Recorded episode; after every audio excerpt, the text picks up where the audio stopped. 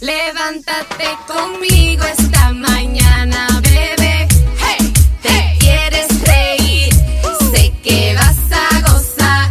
Hey, el show de Luis Jiménez que comienza a las seis. Hey, te va a encantar. Chiste, noticias y más. Sube, sube, sube. Bebé, ya levántate. Hey, hey. Bañate y cepíllate. El show viene necesita un doctor para sentirte mejor. Solo sube radio a todo. Súbelo con el Luis Jiménez Show. Luis Jiménez Show. Wow, wow, wow. Miren quién llegó. El idiota número uno de la radio. Adiós, pa'l pueblo. El show de Luis Jiménez. Luis Jiménez Show.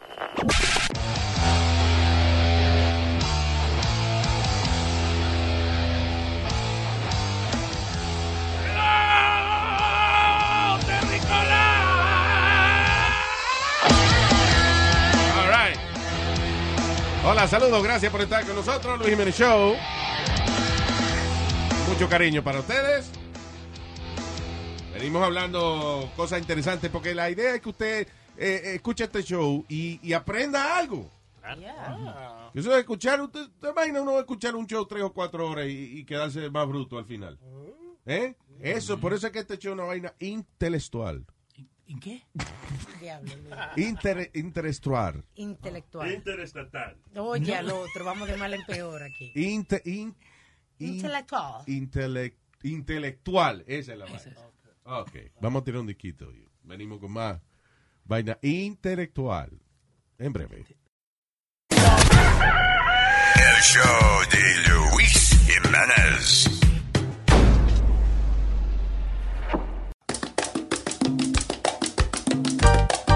Estamos en Semana Santa y mi abuelo a mí me ha contado que si me meto en el río me voy a convertir en pecado. Eso no se hace en Semana Santa.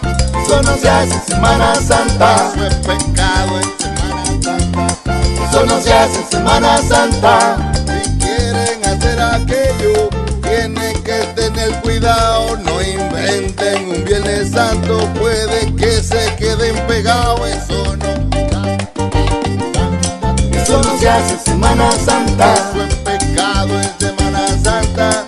Eso no se hace en Semana Santa. Si usted se jalta de carne, puede ser que a usted le pese cuando menos se lo espere. El diablo se le aparece. Eso no se hace en Semana Santa. Eso no se hace en Semana Santa. Pecado en Semana Santa. Eso no se hace en Semana Santa. Por eso es que el Viernes Santo nunca lo trabajo yo. Mi tío un día lo hizo y su caballo le habló. Eso no se hace en Semana Santa. Eso no se hace en Semana Santa. Pecado este Viernes Santo. Eso no se hace en Semana Santa.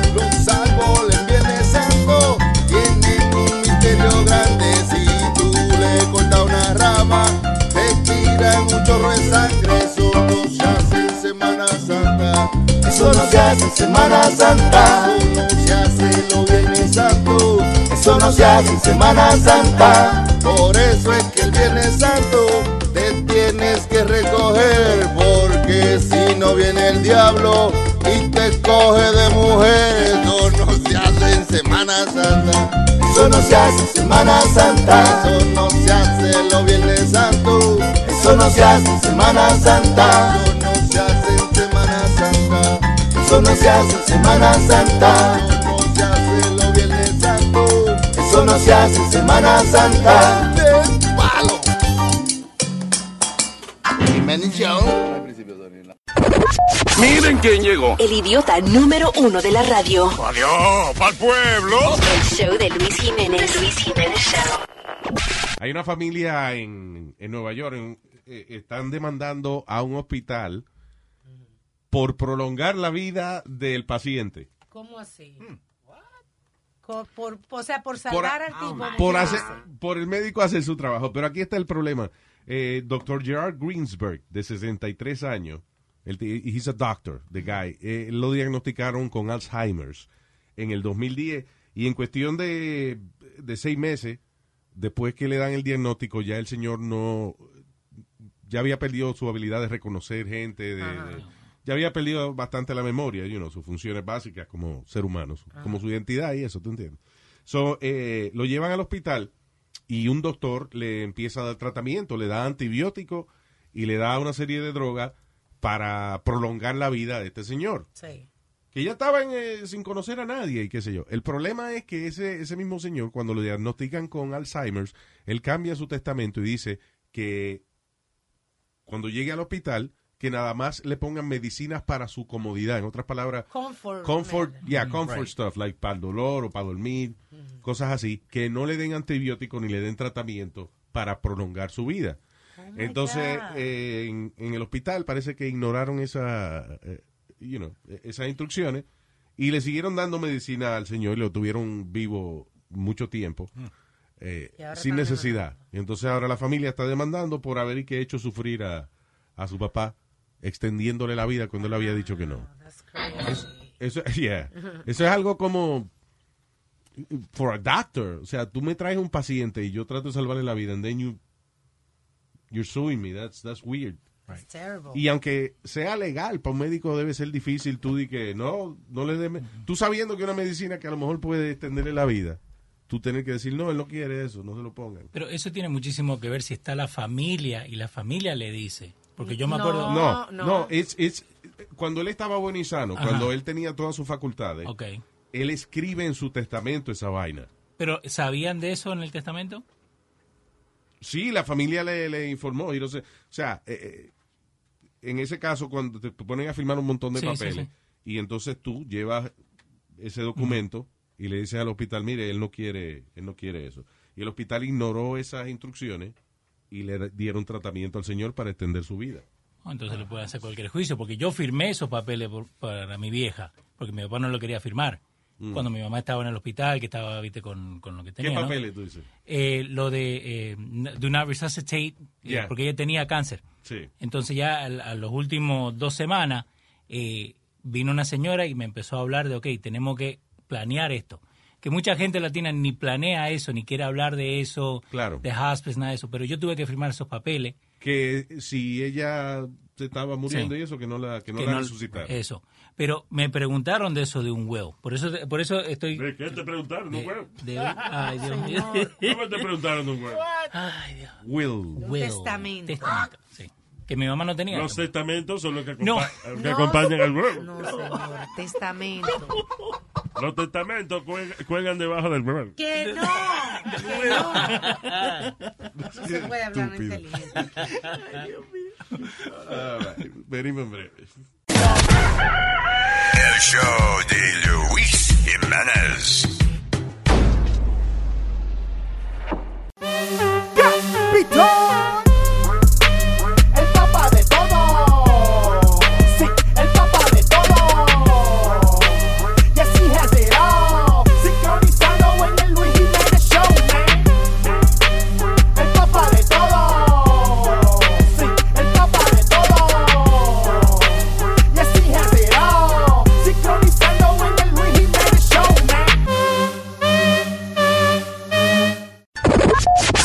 quién llegó. El idiota número uno de la radio. Adiós, pa'l pueblo.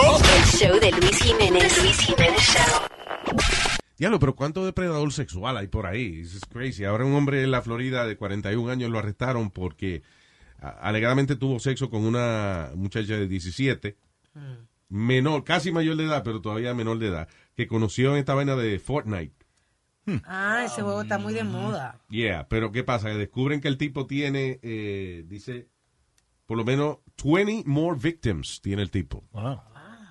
Que conoció durante el juego. 20 more victims. El problema es que una muchacha de 17 años, I guess she doesn't consider herself a victim. When she has sex with somebody. Le- edad uno que ya. le enamoran y no saben que están, tú sabes, conquistadas por una persona mayor que sabe más que ella. Vi- Pero ¿cómo tú puedes enamorar a alguien en un video game? Hablando. Porque tú Oh, you can- hablas. oh, tú hablas con ellos. Oh, ok. Yeah. Diablo, tú estás And then, viejo. yeah, I guess while you're playing, you're chatting, and, and- y después me imagino que you could Pero, eh, hablar después que juegan. Lo, lo que termina pasando con eso es que muchos YouTubers se están haciendo famosos por jugar ese juego. Yeah. So, yo tengo de, de mis hijos, se pasan viendo videos de gente jugando ese juego. I don't understand that. Me neither. O sea, eh, y, y gente que va a ver a estos jugadores a un teatro, gente que va a un teatro, paga 200 pesos la taquilla y se sientan a ver estos tipos jugar video games. Oh. That is crazy. Did you see uh, Netflix the Seven Days? Yes. And the last one is the big video game tournament where now it's like I haven't seen that episode, pero sí, una de las... Seven that. Days es una, una serie que tiene eh, Netflix que es como empiezan a grabar siete días antes de un gran evento. Uno de ellos es Fashion Week, el otro es para algo de, El de- de dog la, show. de la El raza. primero. El show de, la- el de show de los perros, que lo vi, que está muy bueno. Y este es de gaming. It's a, it's a video game. I don't know what I don't know uh, what's the name of Como the una vaina grande de, But de, it's an de eso arena, de- yeah. They travel and they have An they, arena. and they play in different cities. So tienen que jugar en Chicago primero. Lo que los dos que ganan en Chicago van para Miami. Y en the, en the, y lo- los niños que juegan el, el the video game, they are like Kobe Bryant to the people. Superstars. I'm like, oh ¿Cuánto, my ¿Y god. cuánto ganan? ¿Cuánto dinero hacen? como 5 millones por ahí. What? And, that's- Wow. and they have team owners, like just like uh, NFL, like like uh, this guy from the Lakers. I forgot his name is Fox or whatever. He's the team owner de uno de los equipos que juegan. Wow. And uh, and it's it's uns- incredible. Like es una It's a different world. Yeah. It's like, a- like another sport. That is crazy. No, y, y lo que están haciendo ahora los equipos de fútbol, de soccer, están eh, hiring these guys para que jueguen profesional como digamos para el Real Madrid, que vayan a estos tournaments con Sí. la camiseta del Real Madrid, con el nombre de ellos, Vaya. and they're actually por Real Madrid ahí en el, los juegos estos, en these O sea, por, eh, por real, digamos, los equipos profesionales de, de otros deportes Sí. le pagan estos gamers para que se pongan la camiseta. de ellos. Exactamente. Ah, that's pretty good. Es marketing. So, Yeah. Muchachos lo firmaron, creo que también como 10 millones al año le van a pagar para que él se ponga la camiseta, creo que era el Bayern Múnich, y vaya a todos estos eventos representando al Bayern Múnich. That's it. Voy a ir a un torneo de Pac-Man. Con mi, lo- lo con mi camiseta Chicho's Bakery. I'm sponsored, guys. Maca, maca, maca, maca. Were you good at that? What? Were you really good at, at Pac-Man? No, it's- los juegos, video games stress me out. Okay. I can't, me pongo muy estresado. Para mí no, para mí it's not relaxing. Pero supuestamente Pac-Man tiene un pattern que uno tiene que seguir. Sí. Ya, pero yo no sabe nada de eso. Acuérdate, cuando yo jugaba Pac-Man no había Google para uno buscar que el pattern ni nada de eso. You know, so, ah, igual que la gente que descubría que el Rubik's Cube se podía montar Oh, en menos sí. de un minuto. You know. Eso es que se memorizan en la vuelta que hay que darle la vaina y eso. Pero I didn't have that when I was interested in that. Yo tenía un Rubik's Cube cuando salió y me compré dos libros para... Ah, sí, tú tenías un Rubik's Cube. No, señor. Oh, Señor, un es un juguete. Sí, Ay, Dios mío. La, la cajita esa. Y yo me compré... Pero mira, yo me compré dos dos libros. Nunca nunca nunca leí los libros. Solo Ah, que yo hacía, yo hacía trampa. Yo eh, si sacaba la, la ficha del medio y con un with a screwdriver, Yeah. I used to unscrew it and just So put it what's Y lo montaba. O compraba uno nuevo. Pero ¿cuál era la diversión entonces? La diversión era hermano. Yo compré uno nuevo, sí, de verdad. El, último que yo compré fue de Manganzón. Ya yo lo compré nuevo, lo saqué de la caja y lo puse. Mira, eh, y dije que. No, eso fue sí. cuando yo lo monté, que lo dejé ahí. It was brand new. En YouTube vos pones eh, cómo hacer el Rubik's Cube. Hay videos de 23 minutos, 37 minutos, 15 minutos, Wow. enseñándote cómo hacer el Rubik's Cube, like, cómo descifrarlo. Oh, es- el diablo. Eh, gente, 37 pa- minutos. Para que no tenga nada que hacer. Yo cuando estaba Para descifrar juguetes from the 80s. cuando yo estaba haciendo Uber un poquito el año pasado, entró un muchachito indio, joven, como tenía como 11 años. Yeah. And he, and he sat in the front porque los padres y la tía estaban atrás, pues estaba con su Rubik's Cube. Y and it was all mixed up, right? Y, y, y ni me, estaba hablando y con las y ni mirando lo estaba haciendo and he put it back together. Porque para mucha gente el Rubik's Cube es como el fidget spinner. Sí. Es como algo que lo hace para ansiedad. You know. Pero él lo hizo sin mirar. Ya tenía todo un lado amarillo. Am- y yo estaba diciendo, este tipo no va a hacer nada. Y, y don't Sí. tell a 80s toy porque es- eso es un clásico, eso no pasa de moda. Uh, Anything called clásico es viejo. Lo que todavía la gente lo compra, pero es Es old. clásico. Exacto. Dice, usted es una señora clásica. Están diciendo vieja. Están diciendo. All right, we'll be back. El show de Luis Jiménez.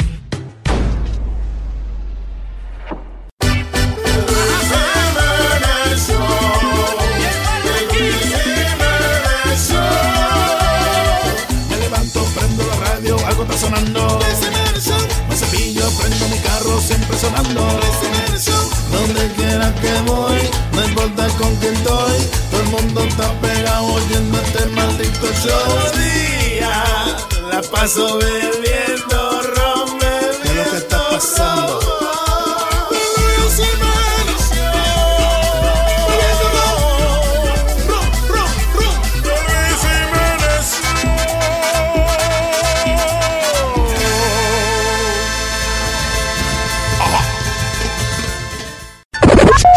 Miren quién llegó. El idiota número uno de la radio. Adiós, pa'l pueblo. El show de Luis Jiménez. Luis Jiménez Show. Ve a la gente que estamos bien, pero no A mí estábamos me han bien. mandado a afeitar, afeítate, pero ¿para qué? Yeah. ¿Por qué? Sí, o sea, Ah, no afeítate, ve ¿para bien. qué? A mí los otros días un tipo, yo estaba en Panamá y me encontré con un, con un, con un ex amigo, ese día lo... Loco, yo tengo que ir al baño, man. Sí, dale, mete. Está bien. Y el Eh, tipo, Sigue cuando hablando. tú vengas, cuando tú vengas.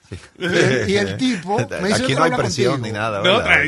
El tipo me dice, yo quiero hablar contigo porque la gente cree que porque yo hago bicicleta yo soy rico. Yo no soy rico. Mm. Yo no tengo un, che, un pay to check, pero está frío.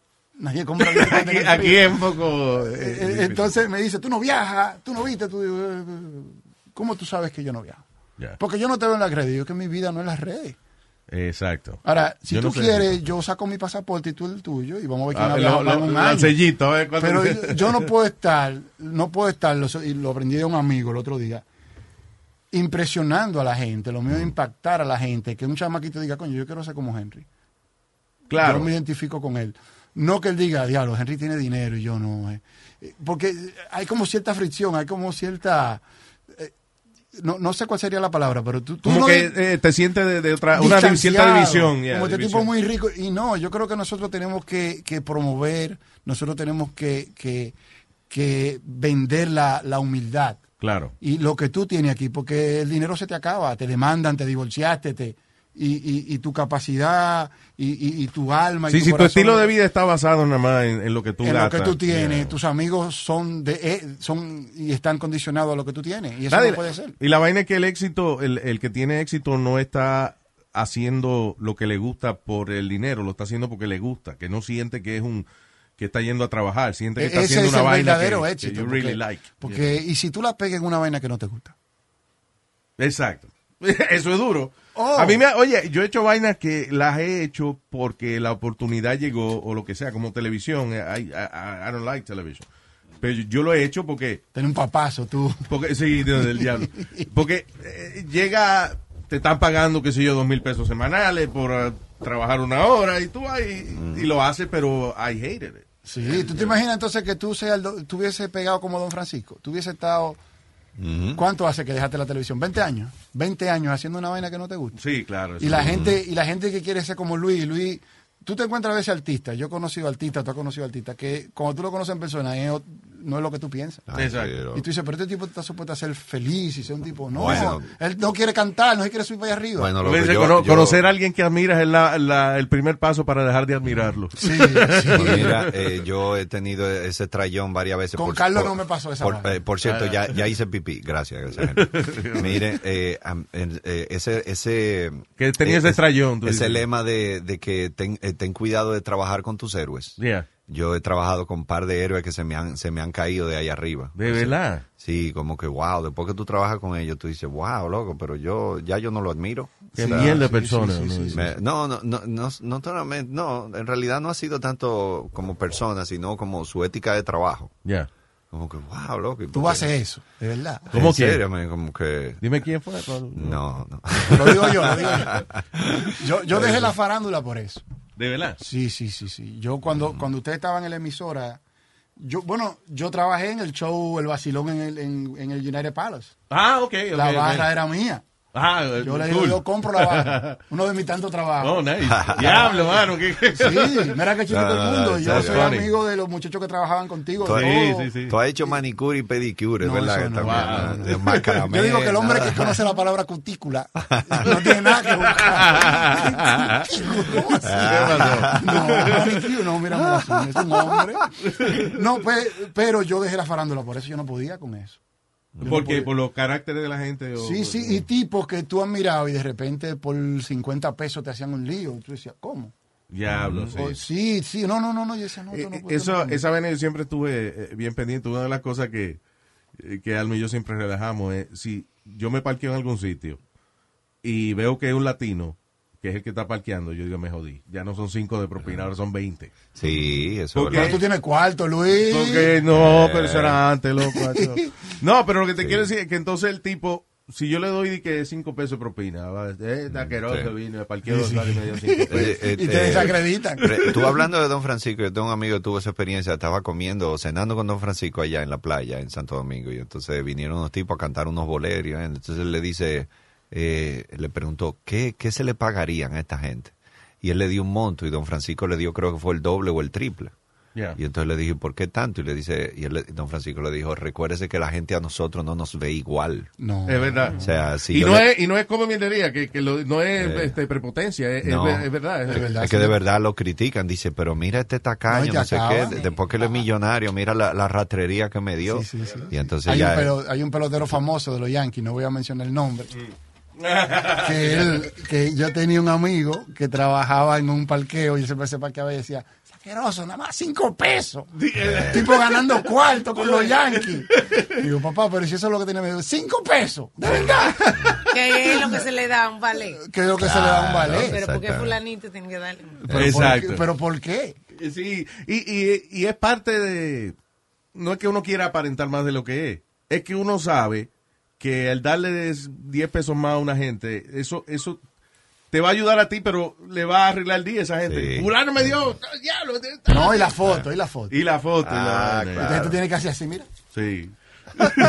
bueno, ustedes, yo no, a mí no me, sí, a mí sí, no sí, me. Hay un viejito de, de chamaco, yo, yo siempre oía, a mí me gustaba Mel Brooks, ¿conoces Oh, a Mel Brooks? sí. Claro. Y una de las cosas que, una de las primeras entrevistas que yo vi de Mel Brooks, él decía eso, decía que él una vez estaba eh, comiendo con, no me era con Clark Gable, un actor de esos grandes, lo que sea, cada vez que venía alguien, él se paraba y se cogía una foto, paraba y que, que se le enfriaba la, la comida. Ajá. Pero él decía, eso es un muy pequeño precio a pagar por la vida que yo tengo. Claro. O sea, si tú Sí, no quieres sí, que te sí, vean, come en tu casa, no salga a un restaurante, no quieres que te vean. Sí, y hay una y hay una cosa que la gente no tiene, hay muchos famosos que no tienen pendiente y es que para esa persona que te pidió la foto, para ti eso es una foto de mil fotos, pero para él es una única foto, una, una un única oportunidad de loco, me encontré con fulano.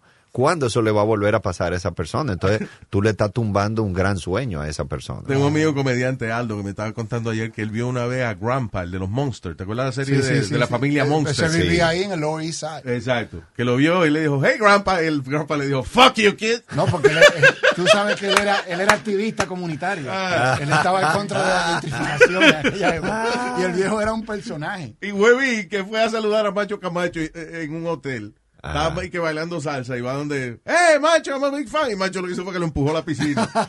Yo tengo, una- yo tengo un amigo que fue a hacerse una foto con, con Durán en un aeropuerto. Yeah. Y él le dijo, ¿tú hablas inglés? Ven para que me traduzca. Dile a este maldito gringo que... Ay, lo sabe. Y se Pero le eso está chulo, ¿ves? Eso, eh, you know. Eh, Eso está chulo porque entonces él ayudó a Durán a hacer una vaina. Yo una vez me quería tirar una foto, era con Gilberto, diablo. ¿A Gilberto Santa Rosa? Sí, sí, hace Mira, mucho, hace mucho. Diablo, mano, y qué casualidad que estamos hablando de eso, porque una de las controversias grandes mías fue que yo voté a Gilberto Santa Rosa de, lo- de, de- de mi estudio. Ah, ¿no? yo me acuerdo. ¿no? Por come mierda. ¿Qué ¿En serio? ¿Qué pasó? Ahí tengo que decirlo. No, no está No, obligado no, usted a no, hacer- pero lo mismo, Per- sí, lo perdonen, mismo. perdonen, Yo- yo perdonen, pero lo tienen que decir por mí, porque yo ahora estoy curioso. Porque, Ok, claro, dale. es que- es que no, Dime no, la no. tuya primero. Es que después me dice, "Bueno, pero ya, estamos en problema, ¿qué es total? Ah, pero no sabía Mira, eso, tú sabes que yo fui con, yo tengo todos los, todos los discos del tipo, desde que cantaba con, con Willy Rosario, y le saqué los, los, los CD, los papelitos, busqué mi Sharpie. Cuando voy en mi fila en Copa, no me dejan entrar porque ando en jean. Ajá. Volví a mi casa en la 189, me puse un pantalón, Wow, volví para Downtown otra vez, contento. Bueno, como tenía el ticket ya, bueno, entré, logré que un amigo mío, Jesse Ramírez, Ah, Jesse Ramírez. me metiera al camerino. Qué decepción con el tipo. ¿Qué pasó? No, no, no, fue como... Cuando a él le faltaban como tres, yo le dije, no, no, no siga filmando. Venga, démelo. Mm. Sí, Ah, yo sí. soy un poco mal criado. Yo le dije, no, no, no siga filmando, démelo. Y no. Por la cara que tenía, ¿verdad? Sí, como que... Como Lo que estaba me- estorba- tú estabas estorbando. Era como que estaba firmando los papeles de que me iban a firmar un riñón o algo. Como, Diablo. como que- Sí. Como, Y entonces tú lo sacaste del estudio porque... Eran muchos también, eran muchos discos también. Yo soy un abusador. No, pero, again, oye, eh, el- le va a de verdad, de verdad, de verdad, le va a coger un minuto y medio, si acaso, Sí, filmar sí, filmarte esos discos, eso no es nada. El, eh, Pero fue- la madurez también. Hay artistas que no maduran con el tiempo, que dicen, wow, cuando están en olla, cuando Sí. nadie lo llama. Sí. Porque el artista es camaleónico. El Sí. artista cuando está pegado, no hay una vaina más humilde que un artista que no esté pegado. Sí, es, eh, no, pero uno siempre tiene que tener, a- hay gente que ha estado pegado y siempre mantienen su... Hay tipos, sí. you know. a, a veces quizá uno se pone medio medio exigente con la gente que trabaja con uno, pero con la gente uno no se debe poner. Gilberto fue que lo, lo trajimos, el promotor me llama porque tenía un disco nuevo, no me acuerdo cuál era, qué sencillo era que estaban promocionando. Y le digo, sí, seguro, eh, era eh, amigo de nosotros el promotor. Solo traen. Eh, Gilberto ya había estado varias veces en el, en el estudio siempre que van a promover un disco, porque Gilberto no tiene nada que hablar, o sea, So vienen y lo traen de nuevo al estudio y yo, ¿cómo hacemos esto más divertido? So lo que hicimos fue que el día anterior yo le hice una parodia a una de las canciones de él. Con chino. You know, eh, eh, no fue chino, fui yo, una, una de esas parodias. Pero era como para adornar un poco la entrevista porque él es aburrido. So, eh, Gilberto, aquí mira, mira lo que hicimos del disco, del sencillo anterior tuyo. Fue, a- y yo vengo y pongo el disco y el tipo hace... Ujú. Y tiró los audífonos. Y yo dije, ah, ok, y agarró, se quitó los audífonos y los tiró arriba de la mesa. Y entonces se empezó a mirar para abajo, a mirarse la barriga, que yo no, ni tan bonita que era la barriga de él. Ajá. Y yo, ok, so cuando me puso los audífonos, pues, yo dije, ¿qué te pasa? Ajá. En el aire. Entonces acabó, pa, pa. Eso es como caca. Sí. ¿Qué te pasa? Me dice, no, ¿qué pasó? No, que estás como encojonado, whatever. No, es que eh, le habían hecho una pregunta de la mujer delante, no fui yo, fue otro de la No, es que a mí no me gusta hablar de mi vida personal y qué sé yo qué diablo. Y yo, pues, ah, yo no te estoy hablando de tu vida personal. Lo que pasa es que cuando tú vienes y me traes el disco tuyo, yo vengo aquí respetuosamente, lo pongo y lo escucho. Cuando yo te puse un disco que hicimos nosotros, tú te quitaste los audífonos y lo tiraste arriba de la mesa. Tú no tienes que faltarle respeto a mi trabajo. Ajá. Ah, pero ¿por qué me estás poniendo en el spot? Mire, come mierda, váyase de aquí, le dije. Wow, muy bien. Dice, no, porque pues no me inviten para acá. Y yo, yo no te invito, es el promotor que llama. Cada vez que tú tienes un disco, él me llama para que yo te entreviste, para que la gente sepa. Yo no te invito para que tú no tienes nada que decir. Goodbye, thank you. Y- pero ¿te ha pasado con otros artistas eso? Que tú, Una, y una vez Mauricio Seil, un tipo que se llama Mauricio Seil. Ah, sí, sí, el ruso. el- Que él era de, que, de, Telemundo. de Telemundo era que estaba. Bueno, fue de los dos, de Univi- Univision. Ya. Tenía un show de eso de chisme y cada, cada vez que venían a hacer el show a Nueva York, pues nos pedían que le ayudáramos con la promoción y qué sé yo. Y un día a nosotros nos nominan, tiramos un álbum de comedia y nos nominan para un Billboard Music Award, de, de- de Latin Billboard y vaina. So fuimos a Miami, paso por la alfombra roja y lo veo, que él está parado ahí. Y entonces voy y le digo, como, eh, again, nos habíamos visto seis o siete veces ya. no- le digo, eh, Mauricio, ¿cómo estás? Y le voy a dar la mano y el tipo hace así y me dice, no, no, no estoy haciendo entrevistas ahora. Las entrevistas después. Ajá. Y la que fuerte, loco. Y yo dije, ay, cojones. O sea, que él levantó deja- las manos. Sí, cuando yo le fui a dar la mano, él levantó las manos y como dice, no, la, la entrevista no.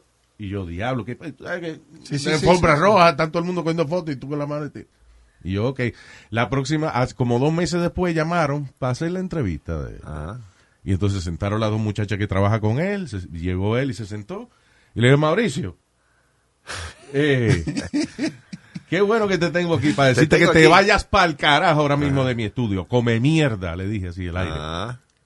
Y yo, Todavía no sé tú qué- lo gozas eso, mira. ¿Qué pasó? Sí, sí, sí. ¿Qué pasó? Me dice que usted es un come mierda. Usted es un hipócrita. Y le dije de todo. Y pues, yo, no, pero ¿qué fue lo que pasó? Y dice que nada, que uno te. Aquí tú vienes al amberojo y a pedir favores, pero si uno te dice por ahí hello, you know, usted es un váyase de aquí. Yo te tengo que explicar por qué carajo te estoy votando de mí. Pero alguien ha analizado por qué eso, Carlos. O, sea, por- o eso tiene que ver con la naturaleza de cada persona. Yo siempre- creo, yo yo- creo eh, que tiene que ver con la forma de cada quien. sí. Por alguna razón Y como el- la gente asume la fama. Porque hay tipos que son súper humildes. Hay artistas que son súper. El show de Luis Jiménez. De hacer algo, a ver, si usted puede hacer. Un trap, un trap. Dime, give me a topic. Dale. Give me a topic. Necesario quiere wiki, wiki, wiki, wiki, wiki. Y fuma. Kush, kush, kush, kush, kush. Necesario quiere wiki, wiki, wiki, wiki. Y le gusta fumar kush, kush, kush, kush, kush. El Nazario quiere wiki, wiki, wiki, wiki, wiki. Y le gusta fumar kush, kush, kush, in the bush. Un Nazario quiere wiki, wiki, wiki, wiki, wiki. Y le gusta fumar kush, kush, kush, kush, kush. Oye, mami, te lo digo. Digo, lo sabes tú. A Nazario le gusta el wiki y fumarse su kush. Si tú quieres conquistarme, cómprame una vaina, la enrolamos y lo fumamos en la mañana. Yo no soy muchacho, yo no soy sobaco. Yo solo quiero contigo fumarme un tabaco. Yo no soy muchacho, yo no soy sobaco. Yo solo quiero contigo ven fumarme tabaco. Ey, ey, tómalo, dímelo, Wiki, wiki, wiki, wiki, wiki, wiki.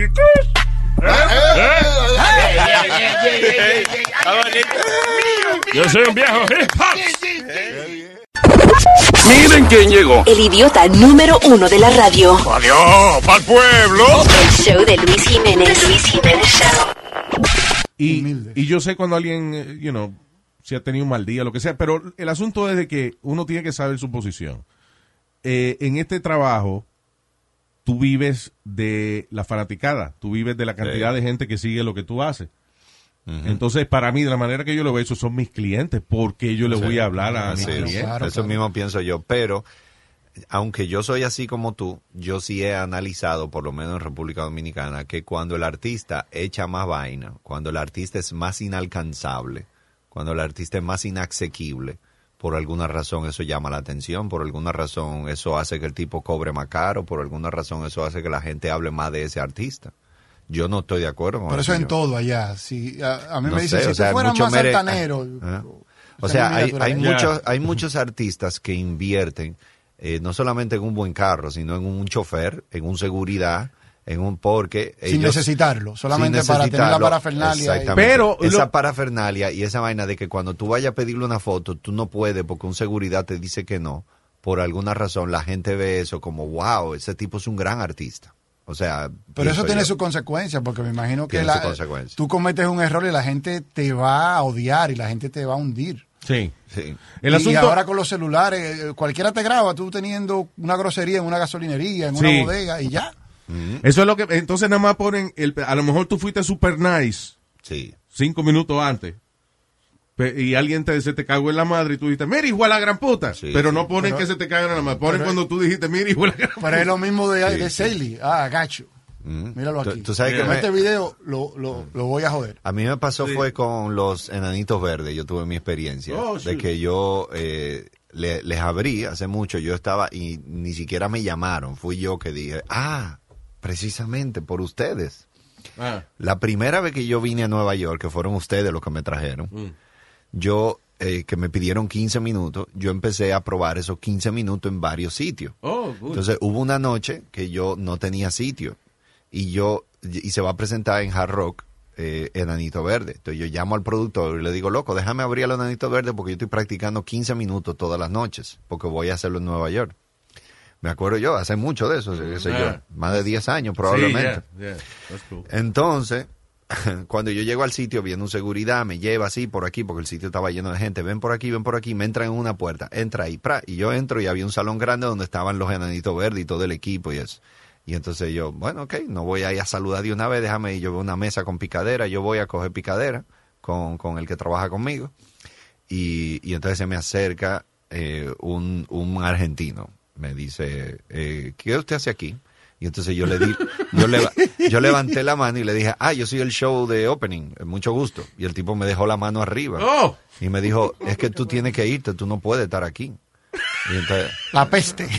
Fuera. en serio, loco. Eso a mí me han pasado. A mí yo me di una ofendida. Y no pero- pudiste, no pudiste hacer la vaina. Eh, no, bueno, me tuve que ir y el, bueno, el productor me pidió disculpas, excúsame, que tú argentino, no sé qué, porque eso es lo grande. Eso, echa la eso como mierda de, de los enanitos verdes, pegaron dos canciones hace 30 años Yeah. y, y ya ellos se creen que son la gran vaina. Y es como loco, analice que usted todavía es un culo cagado. Sí, exacto. exacto.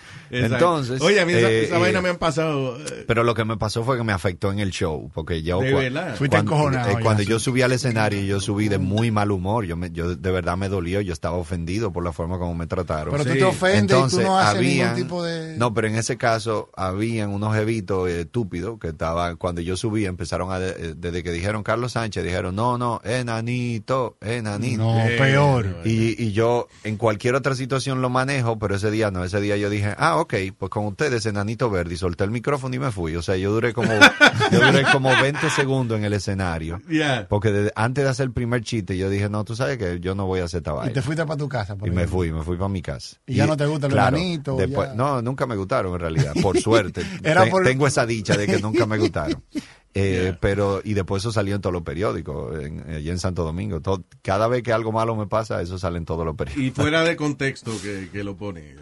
Sí, claro, fuera de contexto. A mí me han pasado cosas feas con los artistas y no lo puedo decir aquí. Cosas feas. ¿De verdad? Sí, sí, sí, sí. Fea, fea, fea, fea. Como que no tiene que decir quién, pero. No, no, fea, fea, fea, fea. Fea. Fea, tipo que se han quedado en mi casa, que yo he tenido que salir a capiar Ya. con ellos. Pero eso es normal. Pero eso da- no feo, Pero para un loco. muchacho, A mí que, me es- pa- que es normal.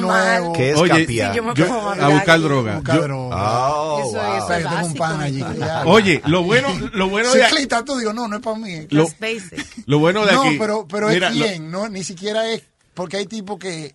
Que tú pero no es esperas de- hay, hay tipos que son, que son modelos, que son Sí, pero artistas todos sanos. los artistas, todos los artistas tienen esa imagen. Pero eso lo sabe la gente no. que está en el medio. Cuando uno, te- uno no Sí, está en el uno no está en el medio, y te dice, "Oh, sabe". ando jangueando con fulano Mira, y el tipo te dice, mira. eh". Lo bueno es que algunos artistas que son tan claros con esa vaina, yo una vez contra, eh, yo hacía baile y vaina, yo era pro- Tú cogías promotor puerta. de discoteca. Tú cogías puerta. Sí, que eso, eso es un trabajo del diablo. Eso es lo peor que hay. Pero lo hice un par de años, qué sé yo, y en una voy a contratar a Fat Joe en The Terror Squad. You know, eh, Fat Joe. Con Cuban super, Link. yeah, eh, super big en la vaina del hip hop y vaina.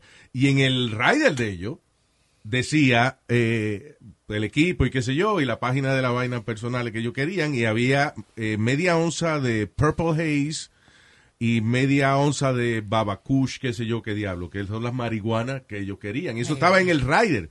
Que yo de relajo decía, y si, y si no le proveo esta vaina, me van a demandar la corte. Esta es la corte, no, yo no le compré la marihuana. a los tipos. Ah. Eso no, no, Porque el 90 tipo que era manda a comprar la marihuana cayó preso. Sí, pero anyway, pero ellos le pusieron eso en su rider como parte pero, de- eh, Eso está claro, mira, eso es lo que... Sí, pero la marihuana es que es recreacional. Yo estoy hablando de vaina heavy.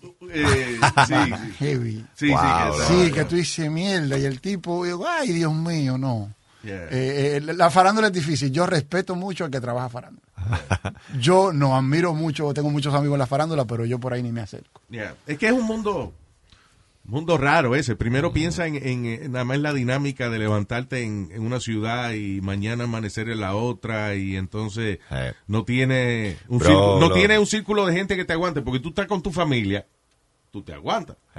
Pero cuando tú estás, llevas tres meses de gira con los músicos tuyos y tú eres el jefe, olvídese de eso. Hermano, es una vida Vas muy perdiendo dura. control de, de quién tú A- eres. Aquí hubo una vez que yo tuve que hacer un show, hice un show en Nueva York, al otro día en Boston, en carro, y cuatro horas. Al otro día de Boston a Filadelfia, siete horas.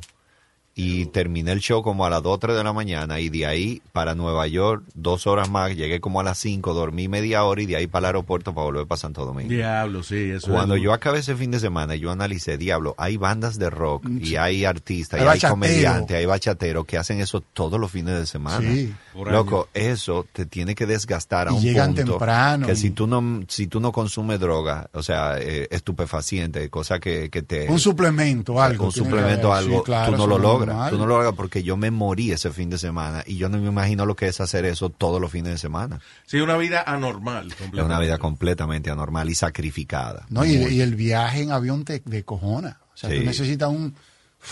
Y esos tipos se le da un avión, y por eso tienen jet privado.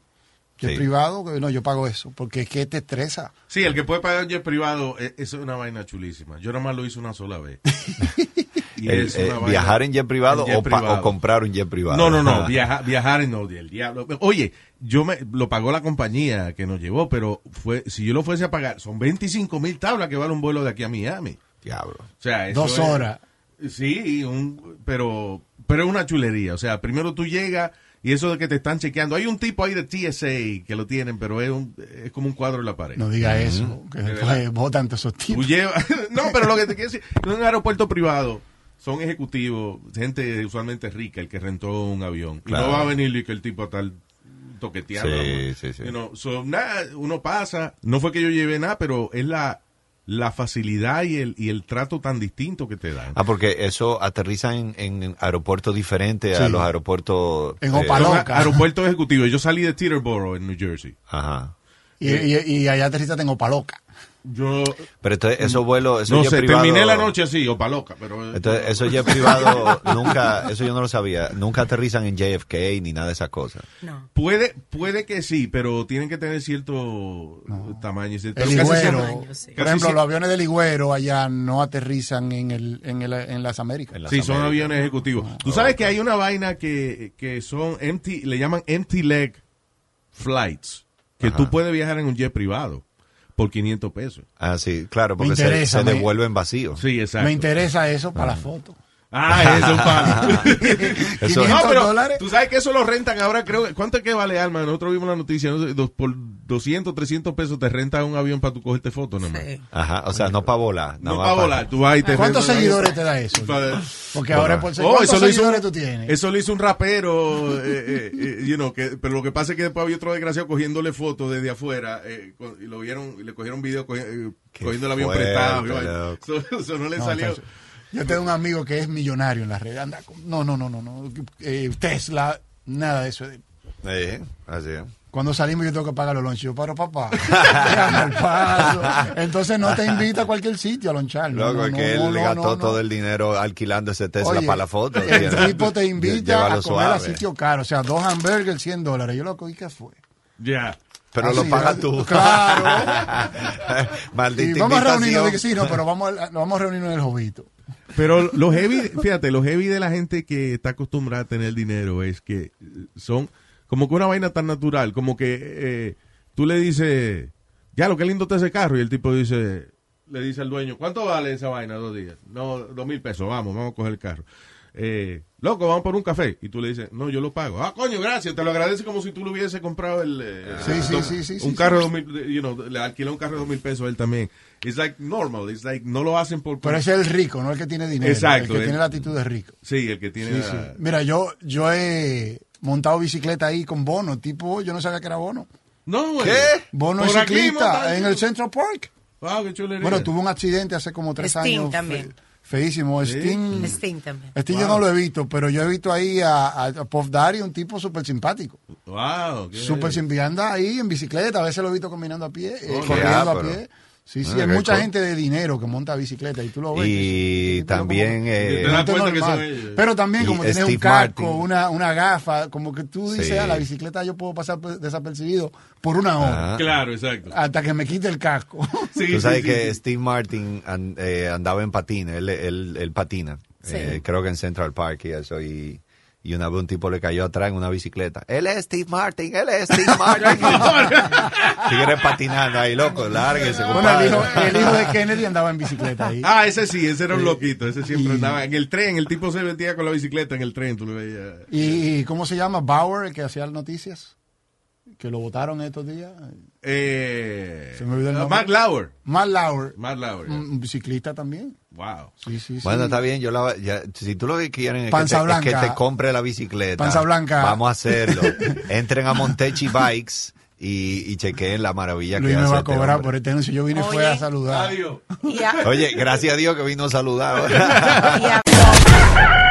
El show de Luis Jiménez.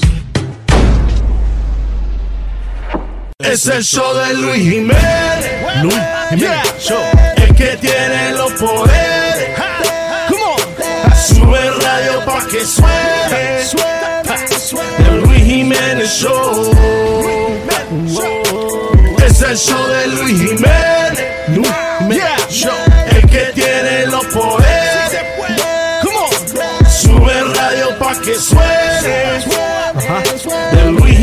Jiménez Show.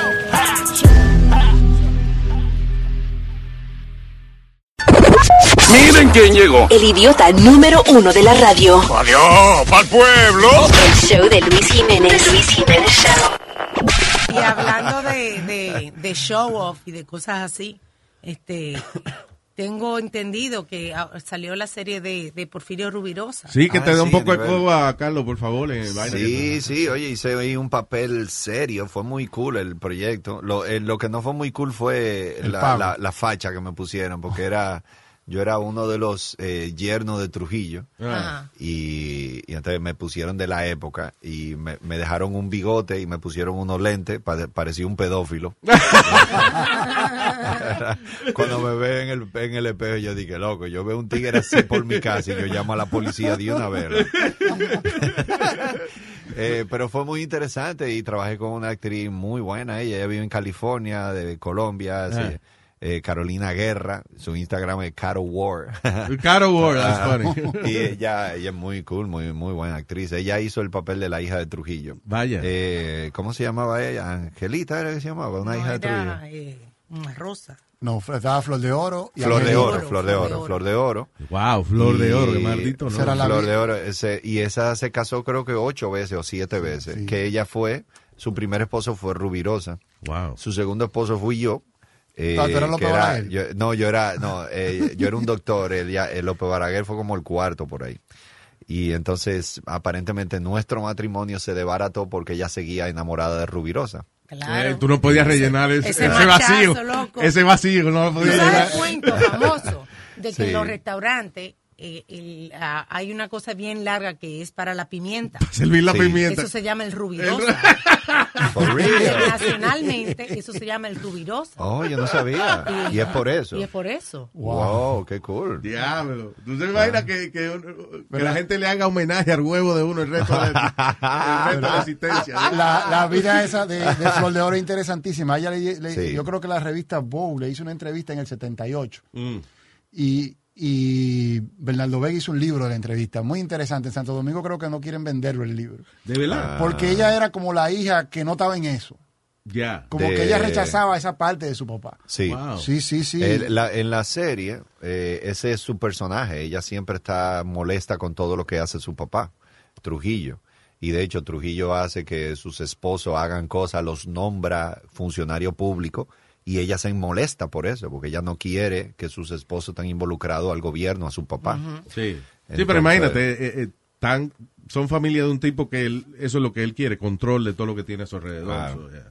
Pero fue una buena oportunidad. Wow. Trabajé con, con actores eh, de mucho prestigio de México, de Colombia y ¿Fue tu primer papel serio? Eh, yo creo que sí. Yo creo que sí fue mi primer papel serio. Pero tú Y- has hecho películas y eso, tú has hecho... eh, Sí, pero romantic eh, he, he hecho comedia romántica, he hecho ya comedia eh, de vamos de robo, y- pero yo creo que lo que más me gustó fue el que mucho abarca, eh, Mm. porque yo siento que ahí pude hacer como un papel más real, más, eh, o sea, era- yo era tú. simplemente, exacto, un ejecutivo que actúa normal, pero que las situaciones que pasan son graciosas. A, mí, a mí me gusta eso. Y te dejaron improvisar. Me dejaron improvisar, sí, bastante.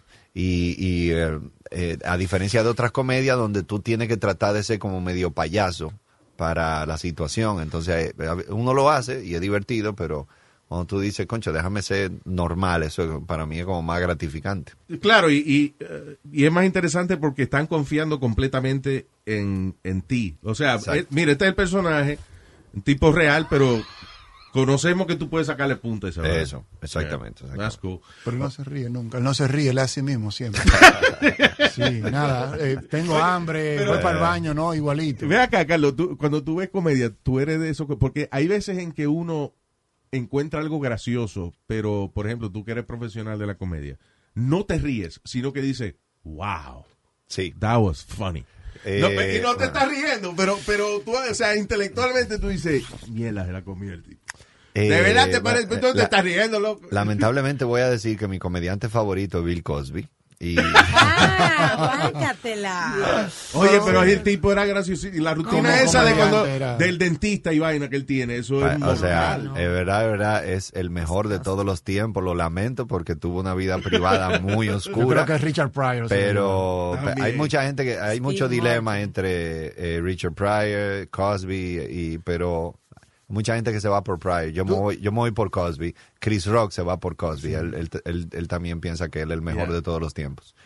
Pero él, um, yo, yo lo vi en Miami hace ya varios, como 10 años. Yo fui con mi esposa. Y mi esposa le dolía la cabeza de tanto que se rió. Y cuando se acabó el show, yo dije, ay, se acabó. ¿Y qué fue? Y es porque yo no lo disfruté el show. Yo me pasé el show entero analizándolo. Wow, Y exacto. fue como, wow, mira qué pero cómo hizo eso. Wow, mira qué bien cómo jugó con el público. Estabas mirándolo, Wow. pero no te estaba riendo. No, yo no, yo no lo disfruté el show. Yo no fui a reírme. Yo fui a, a ver a alguien que yo admiro y, me, y, y lo estudié por, un- por una hora y media. Ca- Carlos tiene algo interesante. Yo me crié en Dominicana y el- los comediantes allá eran, eran comedias así repentistas. Sí, de- de chiste. De improvisación y eso. Había uno que hacía, eh, eh, ¿cómo le dicen ustedes en stand-up comedy en español? Tiene nombre, Eh, stand-up comedy. O sea, como un monólogo. Un monólogo que era, que era Cuquín, el de la pintura Sí, popular. sí. Pero a, a- a partir de Cuquín nunca hubo como una generación de comediantes que hiciera. Sí, que filosofar nomás. hasta que llega Carlos. Ya. Y cuando Carlos llegó ya, Super Carlos llega y, y hace, yo, que yo pensaba que era el tipo Malvella. Y decía, coño, pero este tipo no pudiera estar haciendo este Ay. chiste. Oye, y, mucho y Carlos lo ha creado una eh. generación de muchachos Sí, buenísimos. sí, sí. sí. Ha, ha seguido, eh, o sea, has abierto las puertas a mucha gente. Así es, ¿no? Y hace un año se abrió el primer comedy club en Santo Domingo, eh, Oh, que cool. fue un amigo que le gusta la comedia, que ha probado que es comediante. Yo creo que él de hecho viene la semana que viene a presentarse aquí en Nueva York. Cool.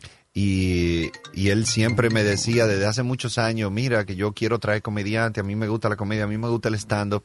Comenzó a presentarse una vez a la semana con otros comediantes, pero él era como el administrador del Sí, show, el que le pagaba, el que cobraba, el todo. Y entonces, y después otra vez a la semana en un restaurante diferente y después en un bar diferente. Y cuando tú vienes a ver, el tipo tenía cuatro o cinco noches a la semana fijo. Y hasta que uno él dijo, pero venga, que yo voy a abrir mi propio club. Y ahora tenemos el Comedy Club RD, Vaya. que cool, está, ¿dónde está en la Lincoln con Roberto Pastoriza en la Plaza Bolera. Y Muy oye, central. y esto es de martes a sábado, eh, es comedia todos los días. Primer sitio en Santo Domingo que Qué ha hecho eso. Y ya tiene más de un año, ¿no? Tiene ya, ya va para dos años y, y él le está yendo muy bien. ¿Y, y cómo se prepara uno para hacer comedia? A mí siempre me ha causado eso como curiosidad. Yo quisiera hacer eso. Porque ustedes Uno. hacían eso en el, en el Caroline. Sí, Sí. pero en el caso, eh, en el, o sea, nosotros lo hacíamos en la radio todos los días, como Sí. Bueno, sí, dice. sí, sí, sí. Sí, sí. Eh, pero estar en persona ahí, yo eh, lo he hecho, algunas veces me ha salido bien, otras veces no me ha salido tan bien, porque eso es una vaina que eh, eh, con la experiencia solamente, Eh. con miles de horas de tarima, es que tú te das cuenta exactamente, Exactamente. qué es lo, el ritmo exacto. Y, La, Y, forma, como uno, la a- forma como uno se prepara eh, en realidad, o sea, hay muchos trucos antes de, pero el único verdadero truco es muchas horas de tarima, subir, Ah, y- guayarte mucho, mucho silencio, que la gente no se ríe hasta que tú le vas cogiendo el truco. Y, y afecta a veces que tú has preparado y subes a la tarima con una y, y de repente cambias en, en- en el escenario por la energía de la gente. O sea, Sí, la- a veces hago sí, la pregunta sí, bien. sí, sí. La energía de la gente cuando tú subes al escenario afecta la manera en que tú hagas el show. Tú la Eh, sientes. afecta la manera que haga el show y afecta los chistes que yo hago. O sea, a veces yo cambio de Hay repertorio. lo, hay lo que le llaman tough crowd. Hay tough crowd, hay tough crowd. ¿Y cómo Oye, te que esa vaina de tough crowd, yeah. Eh, eh, o sea, eh, ¿tú, ¿tú crees que hay audiencias de verdad que no están para esa vaina? La vibra, mano. O sea, de- eh, eh, yo no, sé que- o hay veces que, por ejemplo, esos corporate gigs que estábamos hablando, esos shows de empresa, hay veces que son un reguero de empleados que, que están, están en chercha y en gozadera, pero no están en sentarse a escucharte. Pero, por ejemplo, porque pasa en los clubs de comedia, que la gente va a eso, va a sentarse a ver un comediante y como quiera la vaina no trabaja. Eso es la audiencia, a Eh, veces... hay un tipo que se llama Greg Dean, él escribió un libro que se llama Step by Step to Stand Up Comedy. Él- y él, una de las cosas que más dijo, que más me impactó, yo cogí clase con él también, es que lo número uno en el stand-up es tu relación con el público y lo número dos es tus chistes. Pero, hay- pero tu relación es más importante. Porque hay veces que por más bueno que sean tus chistes, si tú no estás conectado, eso no vale de nada. Pero eso no se Entonces, lo aprende, que- entonces. Lo que tú, no, eso se, eso tú lo tienes La pendiente y lo no, practicas con la experiencia que dice Alma. Claro que sí. Entonces, cuando tú, eh, tu chiste no está funcionando, pero tú empiezas a relacionarte con ellos y tú empiezas a darte cuenta qué es lo que ellos quieren, ahí tú cambias de chistes o ahí tú empiezas a relajar con ellos y de repente la gente te quiere y es por eso porque te relacionaste con ellos y eso es eso es el stand up comedy. Una experiencia interesante me pasó a mí. Fue una, una estupidez, pero yo lo encontré súper interesante. Fui a ver a, eh, en paz descanse, Guillermo Álvarez Guedes una vez. Uf, claro. A, I think it was en West Palm Beach. Okay. Y entonces, por alguna razón, el show estaba tarde. Y ese tipo, nada más de allá, de, de atrás de la tarima, allá, abrió el micrófono y dijo: Ya vamos a empezar, no jodan más. Oye, aquello se cayó, pero, pero se No, cayó. pero ese era- ese era un genio, era un genio. Sí. Eh. Y entonces, los- lo, segundo que me, lo segundo que me llamó la atención me gusta. fue que el tipo sale a la tarima y la gente le da su standing ovation. Y el tipo, en vez de decir buenas tardes y de un carajo, el tipo, la gente se calla y el tipo dice: Llegan dos tipos. Cero buenas tardes, cero Sí. nada, un carajo. El tipo llegó a su baile. Sí, sí. ¿Y te pones nervioso, pero Carlos, todavía cuando vas a subir? Sí, un- todavía hay veces que me pongo nervioso, pero pero uno con el tiempo aprende a manejarlo. uno con- eh, y ya después que... eh, y a a veces no es nervio, es como ansiedad. Lo Es que, ahorita estábamos hablando de eso. de Nadie, yo que tengo mucho, que trabajé con muchos artistas, eh, este, por más famosos que son y todo, todavía cuando tú vas a subir al escenario tienes una, un cosquilleo. Sí, yo, yo oí a Julio Iglesias diciendo eso los otros Sí, días, sí, que sí. él todavía se pone nervioso. Digo, Sí, wow. sí, a mí sí. me pasó que Es cuando, importante ponerse nervioso, eso te da Claro. energía. Sí. cuando yo hice el TikTok, yo dije que practiqué, yo no sabía lo que yo iba a decir. ¿De verdad? No, 20 Ese es minutos. el miedo. Yo me fui en bicicleta, ¿te acuerdas? Yo me fui en bicicleta a ver si en la calle me pasaba algo y yo iba... Pero eso te avisan un tiempo Oye, antes. cu- yo estoy pensando que es un sitio, cuando yo llego al sitio, que había un aire acondicionado del caray, esa vaina estaba llena de gente. Eh, Y yo decía, Dios mío, yo quiero que sea mañana a esta hora. Pero está funny la- como él evalúa la calidad de los sitios. Eh. Coño, que aire acondicionado. No, ¿qué, y qué aire? Entonces, entonces yo entro y empiezo a preguntar lo que tengo más confianza y, oye, ¿qué tú vas a decir?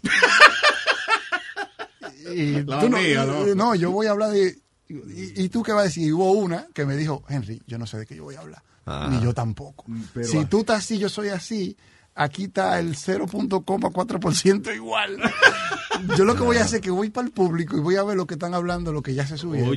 Y cuando subo, el que estaba hablando, el tipo, era aburrido.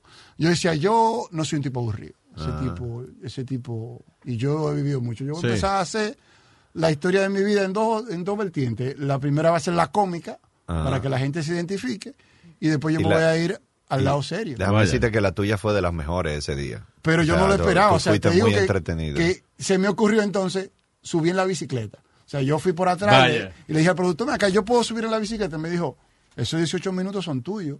Y agarré la bicicleta, di la vuelta otra vez por fuera y le dije al tipo del, del, de la- del sonido, le dije, ponme el micrófono, ponme todo. Yeah. Y cuando yo te haga así, tú, tú Abre abres el el micrófono. micrófono. y yo voy a empezar el TikTok.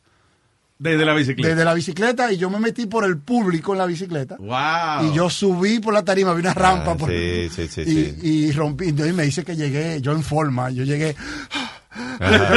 yo no puedo llegar ahí arriba y que estoy en forma. no, yo tengo que llegar como un tipo que sufre, porque la mayoría del que está ahí cuando se monta en una bicicleta sufre. Sí, exacto. Y, y- y me salió bueno. bien, entonces me acuerdo de eso porque yo estaba súper nervioso. O sea, tú me ponías la mano Es normal. es normal. y yo tenía la mano fría. Sí, sí, sí, sí. Fría, fría. Y, y Es de- que ese es el, el pánico Pero lo pudiste uno. hacer porque decidiste hablar de ti, de tu vida. Y, tu- y eso nadie, no lo, nadie lo conoce. mejor pero que no es fácil tú hablar de tu vida. No, ese es tú el te- pánico más grande de, de- de todo el mundo. Sí, sí. Tú te abres afuera. Entonces, lo otro es, y, y- y- y será interesante lo que yo estoy diciendo. Ah. Tú yo lo que voy a decirlo y ya, porque uno no se ve de fuera. O sea, tú, tú crees que tú eres una cosa y quizás de fuera, en perspectiva, tú eres Claro. una persona súper diferente. Pero lo que estábamos hablando ahorita de que también el, el- es la relación de, de, por ejemplo, en el caso de la comedia, del comediante con, con el público.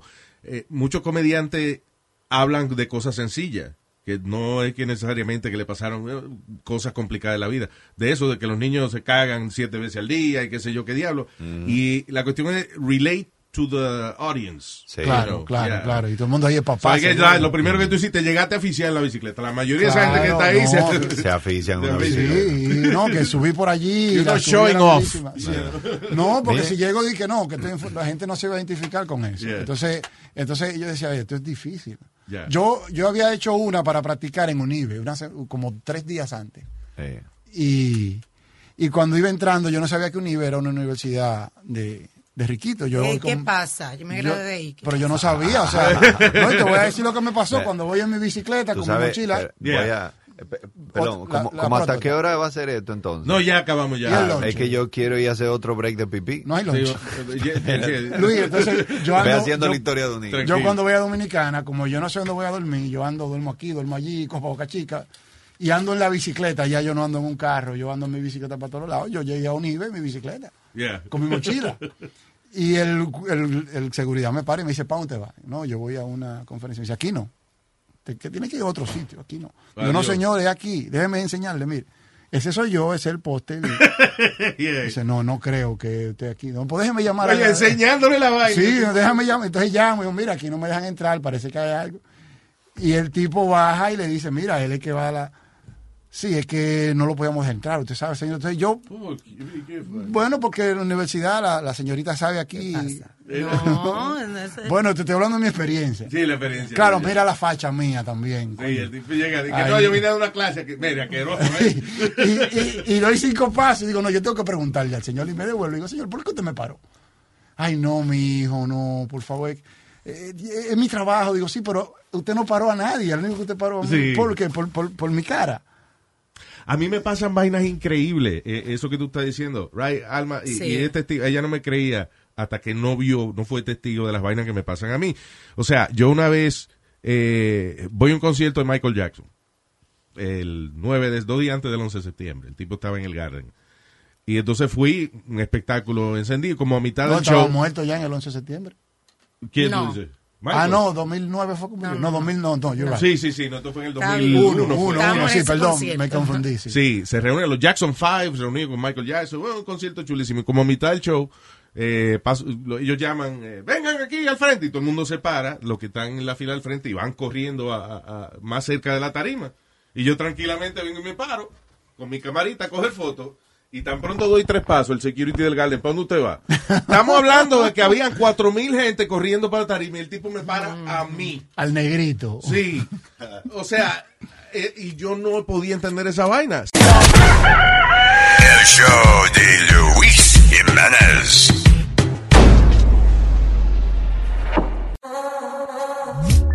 El Luis Jiménez Show. Luis Jiménez, maldita mujer que pelea.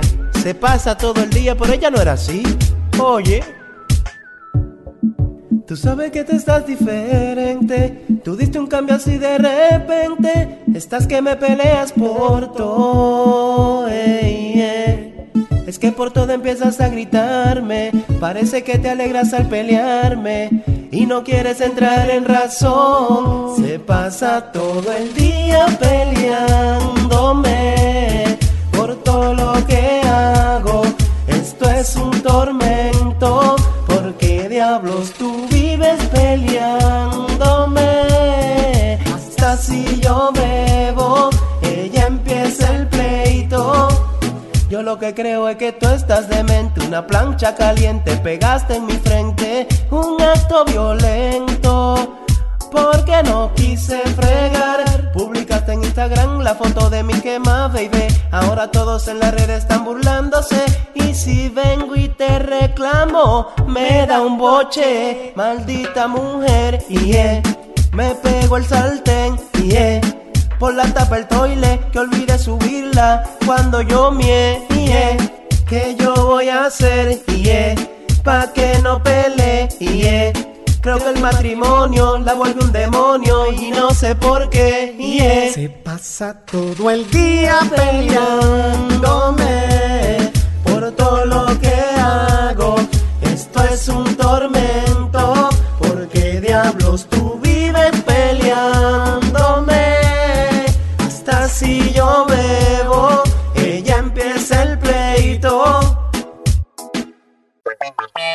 Esto es lo que suena. que suena.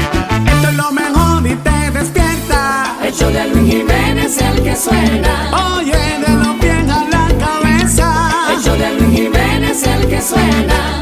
Esto es lo que le encanta a las nenas. El show de Luis Jiménez es el que suena. Oye, hey, el oído te revienta. El show de Luis Jiménez es el que suena. Miren quién llegó. El idiota número uno de la radio. Adiós, pa'l pueblo. El show de Luis Jiménez. The Luis Jiménez Show. Saliendo de, de otro concierto eh, del Garden, yo salgo del Garden y doy la vuelta para comprar una camiseta del concierto. Ah, pues me paró security. ¿Por dónde te va? El show se acabó ya. No, porque los kioscos estaban ahí. Dice, Get the fuck out of here. Y había gente yendo y comprando vainas. Y nunca te has sacado de un show que tú estás trabajando. nos- sí, nosotros hicimos la- una película una vez. Eh, una premiere chulísima que hicimos en Times Square y alquilamos el museo de seda para la fiesta. Pues yo decía, la única manera de tener a Brad Pitt y a Madonna y toda esa gente alquila- alquilando el museo de cera. Y estaban en la fiesta y la- toda esa gente en el medio. eh. Pero cuando voy a llegar, o sea, sal- salimos de la película, primero la limusina y que nos iba a recoger no llega. So llegamos a pie. Y entonces llego a. Y digo, yeah, Luis Jiménez. Y la tipa busca en la, en la vaina y me dice, You're not on the list. Y detrás de ella hay un póster grandísimo de la película con la cara mía. You know. Y yo le digo al tipo, Look behind you. Y la- y- y- a la tipa. Y, y ella mira. Y parece que el póster está muy grande. La eso ella no puede como discernir quién es. Y me dice, What? Y yo digo, That's my face. And that's my ass. Ajá. Me está en la nalga mía. estaba la nalga está en el póster también. Y entonces la tipa vuelve y me dice, You're not on the list. Y yo digo, coño, pues chequea, this is my party. I rented I paid this for it. place. Ajá. You know? Y hasta que no llegó una asistente de alma, Belinda, Belinda llega y dijo, Belinda. Y entonces Belinda le dijo, sí, déjalo pasar. Y entonces nos dejaron pasar a la Pero tú fiesta no, de tú- nosotros. Tú, Qué brincaste, bárbaro, antes de eso, la limusina de nosotros nos dejó. Sí, yo le dije, sí, que Ah, la limusina nos Nos nos sacaron por el lado de la basura. Y cuando salimos nos vamos a montar eh, la limusina de aventura. Ah, sí, llega, llega, la parquea la limusina y creemos que es para nosotros. Cuando nos vamos a montar, sale Romeo y Aventura y se montan y se van. Yo, bien. Pero eso no importa, you know. Eh, Fue la vaina de cuando llegamos a la fiesta, no me dejan pasar. Una vez me van a dar un homenaje en el eh, eh, Continental Arena, eh, ¿qué se llama? En Meadowlands. El Meadowlands. Sí, que estaban arreglando el Galenzo, el, el Día Nacional de la Salsa que hacía Ralph y Mercado, lo hicieron allí y entonces me iban a quedar una placa, una vaina. Ah, pues cuando yo llego la misma vaina. Eh, Toffee se llamaba el tipo que... A Toffee, sí. Yo me acuerdo del Toffee. Yeah. Y yo conocía a Toffee, it's crazy. Yo, hey Toffee, ¿cómo estás? Y me dice, hey, hey, where you going? A presentar las orquestas y vaina. I'm working today. y me dice, no, you're not on the list. Y yo le digo, pero Rafi me dijo que me van a dar una placa. Y me dice, no, you're not on the list. Y yo, Toffee, I- Toffee, Toffee. Después entonces tengo, Rafi me está llamando que, que- que- que- que se- y me dice, do me a favor, tú ve por ahí. Y yo pienso el tipo me da unas instrucciones heavy. Tú ve por ahí. Ok, tú sigue por esa acera, ve para allí por donde dice entrance, ve a donde está el ticket booth y compra dos tickets and then you can get in. Y yo cogí y me fui para mi casa. Porque Toffee no te iba a dejar pasar. Porque Toffee no me iba a dejar pasar. ¿Toffee? Sí, Toffee.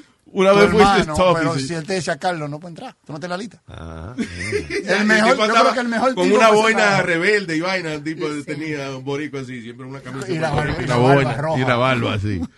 Y otra vez fue eh, que hizo una, eh, eh, hicimos el primer show de comedia latina en el Teatro del Garden.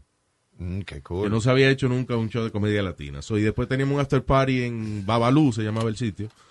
Y yo llego, entro a, a Babalú sin problema. Se me queda el celular, so, voy al carro y cuando voy a entrar de nuevo, ni para el carajo, no pude entrar a mi fiesta otra vez. Wow. Toffee. El eh, otro, del, del mismo Rafi Mercado, Lázaro. pero no me dejaron pasar ni para el diablo. Yo no sé quién carajo era. Nada más me encontré al, due- al dueño del restaurante cuando iba ya saliendo. Me dice, hey, where you going? Yo, "Ah, Don't worry, yo te explico mañana. Y me fui. ¿A ti no te has sacado de party que tú estás trabajando? Eh, Tú eres blanco, No, Carlos. no a ti no te pasan esas cosas. sí, es verdad. no, no recuerdo. no, Mira, yo fui a un party los otros días con unos panas, yo no Ah, salgo. ah. Y a ellos lo dejaron entrar y a mí no. Y yo le decía, pero ¿por qué yo no puedo entrar? Y ese tipo, no, just sneakers. Digo, what sneakers? What you- but Look at them. what? So, I'm sorry. Digo, wait, wait, but you know what? Pero el tipo, vamos tres y a mí no me deja entrar y andamos casi, parecíamos el que compramos la ropa el mismo día. Ellos tenían tenis, yo también. Ellos lo dejaron entrar a mí no porque yo tenía tenis. Pero ellos tienen tenis. En San Lucia yo voy a un all inclusive, me quedo en un resort, llegamos, estábamos cansados, so había un all inclusive de eso, eh, o sea, un restaurante, Y te sabes que te dan una, en esos resorts te dan una, una vainita, una bandita para la mano, y con eso pues tú comes, porque, you know. So llegamos, y entonces está la mitad del restaurante vacío, y no, nadie nos pregunta para sentarnos. So yo voy donde el tipo que está llamando gente y eso para sentarse, le digo, excuse me, uh, I would like to, you know, to uh, sit, sitting for two. Y el tipo no me hace caso, sigue escribiendo vaina. Y yo le digo, excuse me. Me dice, we're busy. Y yo miro así, le digo, I'm sorry, but those, that table is empty. If you could. Y el tipo coge la vaina y hace, y se va. Y yo digo, y yo me voy detrás de ellos, excuse me, what the fuck was that? Y el tipo me hace así para darme. Oh. Y entonces yo digo, what the hell? Y después siguió caminando. Yo voy para atrás. Cuando voy para atrás, ya hay una muchacha sustituyéndolo en el, en el podium. Y le digo, excuse me, I need, may I speak to the manager? Y ella mira así y me dice, that was the manager. A mí me pasó, el otro día fue en Panamá. Yo fui ah, mirando con la ropa. Yo estaba en una vaina de pesca. Dios, dije, dije, un concurso de pesca. Yo nunca he ido a una vaina de pesca. Y voy, y era en un puerto donde atracan eh, eh, los Delincuentes. barcos, los barcos grandes, estos, ¿cómo se llaman? Los, El crucero. los, tú- cruceros. Yeah. uh. atracan los cruceros ahí. Y yo me da hambre y estaba el duty free. Voy yo, van dos gringas. Entran las dos gringas y el tipo me para. Oh. Digo, pasaporte. Digo, pero tú a ella no le pediste pasaporte. Ah. Claro, pero ellas son lindas y tú no. ¿eh? Eso se justifica. El shade. Déjame callar. Y el shade. No, entonces el tipo me dice, enséñame tu pasaporte. Yo ando siempre con mi passport card. Mira mi pasaporte. ¿De qué parte de Panamá tú eres? Yo no soy panameño. What? Óyeme, pero espérate, espérate. Eh, Excuse me, miss. Did, did he ask you for the passport? She was like, no. Tú no le preguntaste. Me dice el tipo, yo hablo inglés también. Ah, ok, magnífico. Mejor. yo- más oye, fácil. pero oye, yo me ofendí. Porque, Claro. Ah. Eh, tú sabes que, que, y a todo esto, y la- mi reacción con lo de Gilberto y con lo de Mauricio Celi, ah, la humilla yo tengo problemas con sentirme humillado. Sí. Porque hay gente que, que está bien, te dice que tú no puedes pasar, pues, I'm sorry, it's full. Y yo no tengo problema con eso. Es cuando te humillan.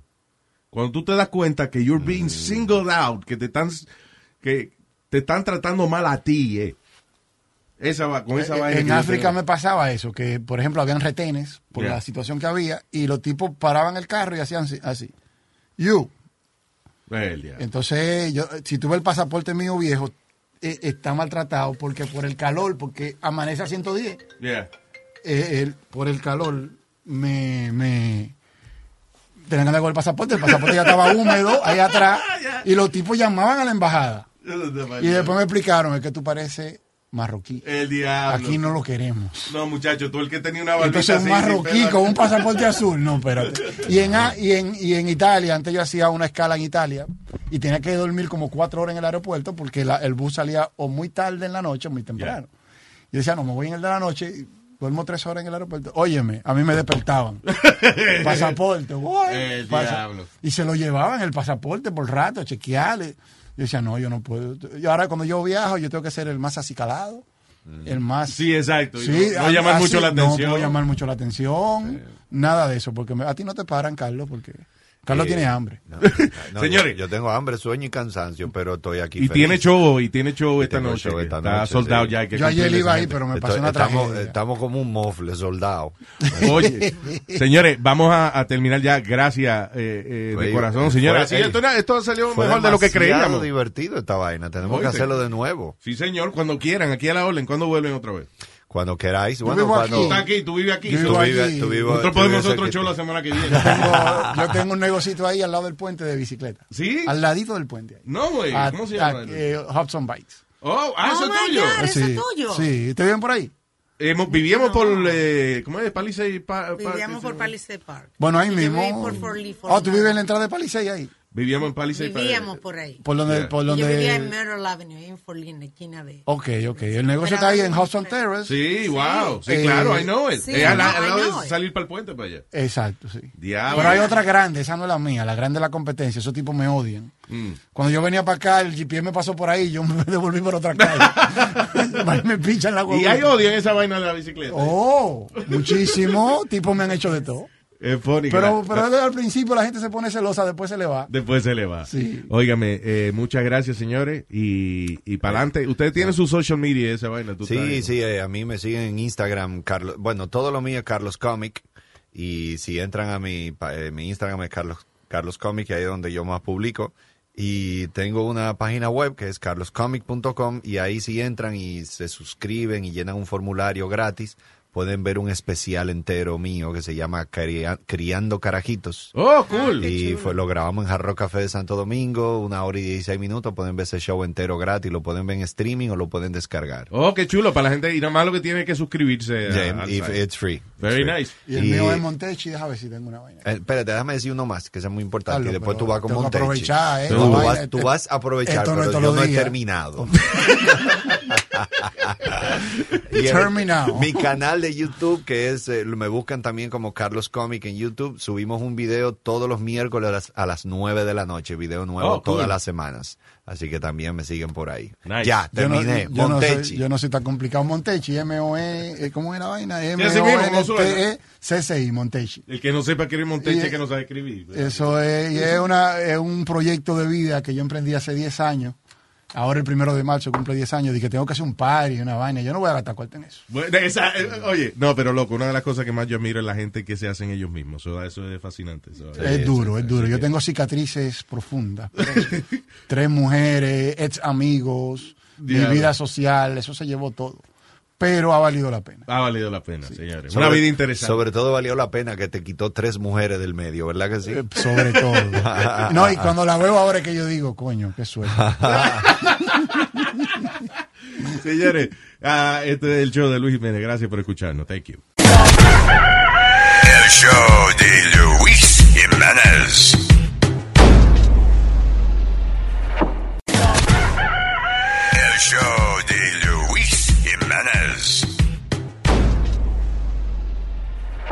Emmy award winning John Mullaney presents Everybody's in LA, a special run of six live episodes created by and starring Mullaney that'll stream live on Netflix during the Netflix is a Joke Fest. The comically unconventional show will feature special guests where John Mullaney explores the city of Los Angeles during a week when every funny person is in it. Watch John Mullaney Presents Everybody's in LA, debuting May 3rd live at 7 p.m. Pacific Time, only on Netflix. Algunos les gusta hacer limpieza profunda cada sábado por la mañana. Yo prefiero hacer un poquito cada día y mantener las cosas frescas con Lysol. El limpiador de inodoros de Lysol ofrece una limpieza 2 en 1 al desinfectar el inodoro y el cepillo y eliminar el 99.9% de virus y bacterias. No solo limpies, limpia con Lysol.